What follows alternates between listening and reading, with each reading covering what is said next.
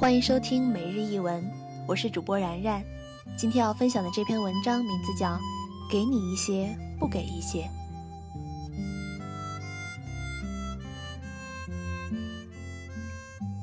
直到打开电脑，我还在纠结这篇文章的观点：浪子到底该不该回头？在这个尴尬的年龄段，我不知道自己该继续坚持，还是向这个世界妥协。年轻的时候，我们都爱浪子，爱他们满不在乎，爱他们颠沛流离，爱他们的简单甚至粗暴，爱他们毫无征兆地出现在你面前。又从来不告别就回过头去，也许这还不够，你还爱他们是穷小子，爱他们去没有卫生许可证的路边摊，即便只是一碗车仔面，都浪漫的要死。最先让我想到这个形象的，就是《天若有情》里面刘德华饰演的阿华，那个叼着烟骑着摩托车的浪子，那个有情有义却终难回头的浪子。在我们年少的时候，某个盛夏，似乎总会有那么一段想起来就不知所措的爱情，就像电影里的吴倩莲饰演的十七岁的 JoJo，天真无邪，义无反顾，眉眼之间都透着一股子倔强。他们的相遇本来就是天雷地火，他是他逃离抢劫现场时的人质，又在匪办面前豁出命去英雄救美。这大概是我能想到的最让人心跳加速的相遇了，而 JoJo 也以最快的速度患上了斯德哥尔摩综合症，不仅没有指认阿华，还迅速地爱上了他，为他撒谎逃夜、煲汤打扫，甚至为他不顾危险爬上车顶与人飙车。所有的一切都是这位千金大小姐一辈子都没有做过的事情。这大概就是爱情的力量吧。一切都是甘愿，不管他是警察还是罪犯，也不管他是与什么样的人在一起。总之，他的一切和与他有关的一切都是好的，连他周围的空气都是甜的。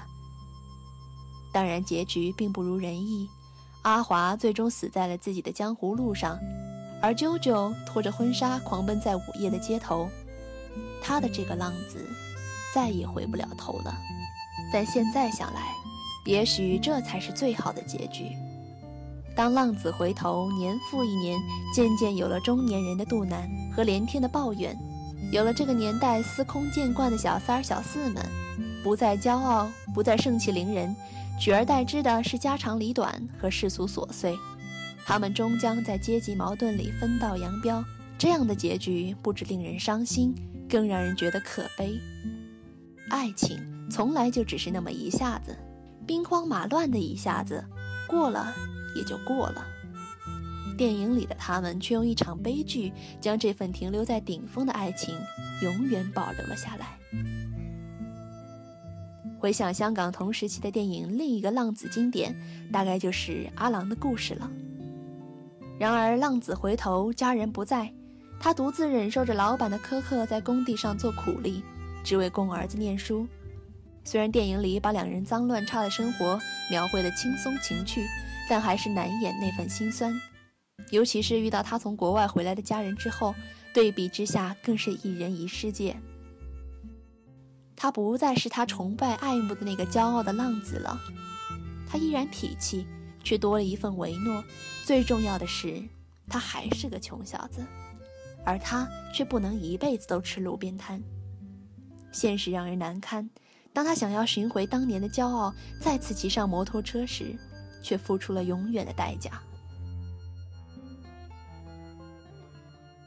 然而，电影终归是电影，我们终究也要回到现实生活里的。什么样的男人才是女人终其一生所追求的？是浪子吗？那场情海深波里的记忆留给夏天足矣，热情过后的人间烟火才是真正的生活。浪子也许只适合谈恋爱，至于生活，还是交给稳重又顾家的男人吧。但我想，即使有一天我坐在家用旅行车里，身边是开车永远不超过七十码的老公，当罗大佑再次唱起《追梦人》时，我还是会怀念那些坐在摩托车后座的日子，怀念那个把唯一的头盔留给我的你，但仅仅也是怀念罢了，而且是偶尔怀念。忽然想起奶茶刘若英在给陈升新书写的序里有这样一段细节：大多数人都只看见你放荡不羁、自我中心，这我倒可以帮你澄清。如果你真只是他们想的那样，你不会十数年孜孜不倦笔耕写歌。如果你真是那样的，不可能长久维持平静而甜美的家庭生活。想起有一天你喝醉了，我开着车送你跟萧炎中回家。途中，你突然惊醒，大叫要言中去便利店买两颗茶叶蛋跟一个三明治。言中问你：“阿生，你吃得下吗？”你迷蒙中回答：“妇人交代，买回去给儿子的早餐。”那个倜傥风流的陈生不见了。这个陈生有点扫兴，但这才是你最应该引以为傲的陈生。这一段描写让我忽然明白。最上乘的男人应该是浪子、才子和凡夫俗子的结合体，只是这样的男人实在太少了。如果你还要求彼此爱慕，这样的几率更是微乎其微。所以我在文章开头时的疑虑不在。把最后的青春野掉，把最后的浪子甩掉。我亲爱的七十码，我们一起安分的过日子吧。